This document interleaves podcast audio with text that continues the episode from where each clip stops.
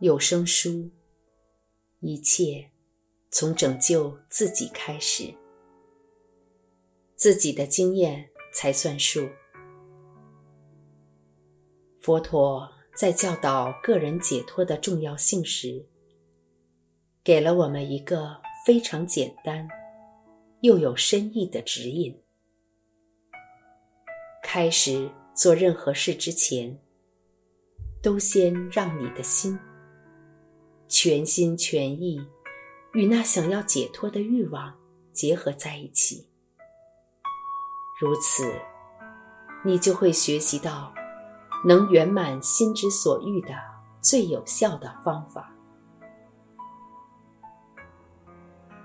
这也就是说，你自己的解脱之道，必须结合上你个人的独特的生命体验。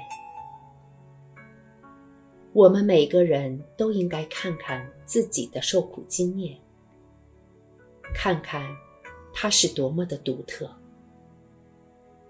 每个人所受的痛苦都不尽相同。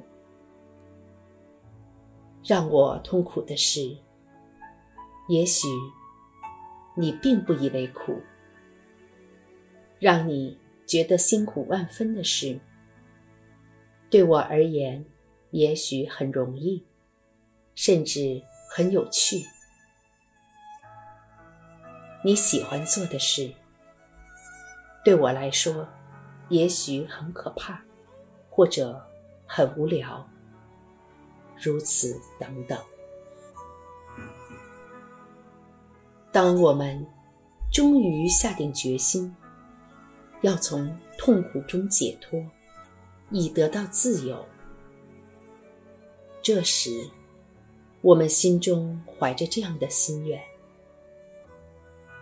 我要把自己从痛苦中解救出来。我一定要保护自己，让自己脱离这让人心碎的苦难。如此，我们就踏上了个人解脱的道路。一切就从这里开始。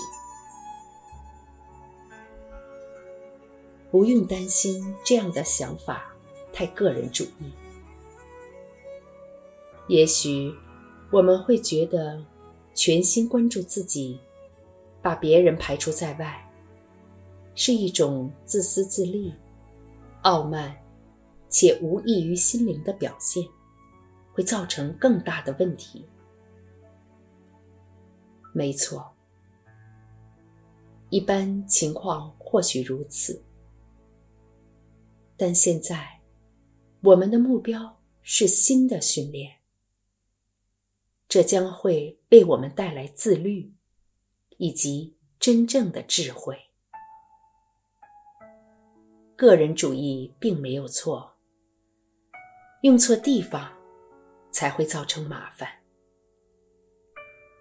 如果这个个人主义引向正确的方向，将会是非常正面的。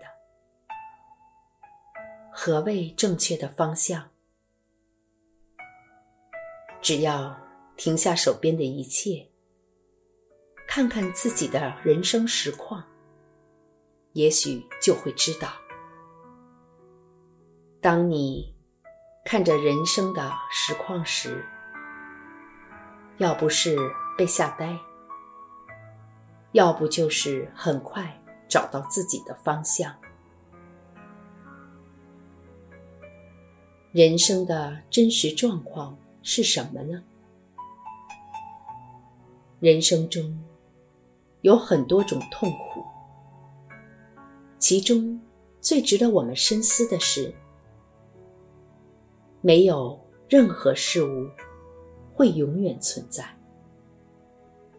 生命是如此短暂时光点滴逝去毫不停留。当死亡的那一刻骤然来临我们会诧异万分。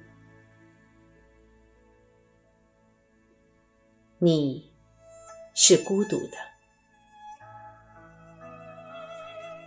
为个人着想是合情合理的，因为很明显，我们在这个世界上是孤单一人。我们要面对这个事实，学习独立。从我们离开母亲的子宫，期待被剪断那一刻起，我们就是孤单一人了。简短期待，多么具有象征意味的动作啊！接着，从学会自己呼吸开始。我们开始学习独立。当然，这一路上，很多人会帮助我们：双亲、保姆、家庭、朋友。但你还是得独自长大。父母送你到校门口，接着。你自己走进去，面对几百个其他孩子，每天你都要自己度过，一个人读书，一个人考试，就算最好的朋友，也不能帮你。毕业了，你独自戴着方方的学士帽。找工作的时候，是你自己要伤脑筋。找到工作了，为这工作负责的也是你自己。不管有多少人出现在你生命中，最终没有其他人能帮助你成为理想中的自己，只有你。或许我们没有察觉，但是我是孤零零一个人的这个真相，时时都跟随着我们，而我们也以不同的方式感受到它。也许我们体验到的孤独感是一种不满足，一种躁动不安的感觉。或是一种潜伏的焦虑或沮丧，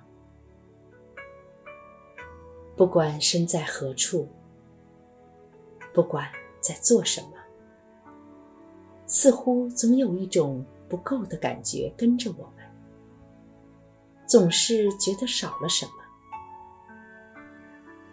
坐在屋里看着窗外的时候，就想出去走走。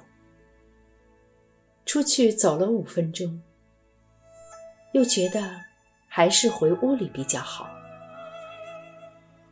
漫无目的的从书桌闲逛到厨房，却想不出自己到厨房是为什么。根本不渴，也不饿。打开电视，却又不停的变换频道。身边没有伴的时候，我们幻想着，要是有个理想的伴侣会有多快乐。一旦那伴侣就睡在你身边，却还是没有完全处于静谧的感觉。简单的满足感是如此的稀有，我们总是不停的在寻找一个那个东西。觉得那个东西就能填满人生无处不在的大空洞，这是一个无止境的搜寻。不管什么样的欲望，得到你想要的东西和得到满足感是两码子事。满足感来自于内心。如果心中没有满足，没有宁静，到最后，我们还是找不到完全的满足感，找不到那完美的宁静。就算事业很成功，薪水比你想要的还高，银行里有大笔存款，配偶、房子样样不缺，还有五个孩子，一辆好车，车上置物箱里还有一把迷你冲锋枪。就算你已经实现了所谓的美国梦。你仍然觉得还需要一点什么别的？在这情况下，穷的是你的心，而不是你的生活或银行户头。但所谓的满足感，并不表示一副懒洋洋。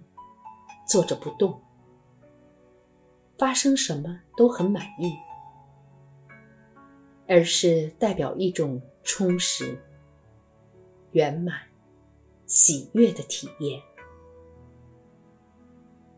当我们觉得满足，就算口袋里只有几块钱，都觉得很富足。如果不满足，就算床垫下藏了几百万美元，还是觉得痛苦。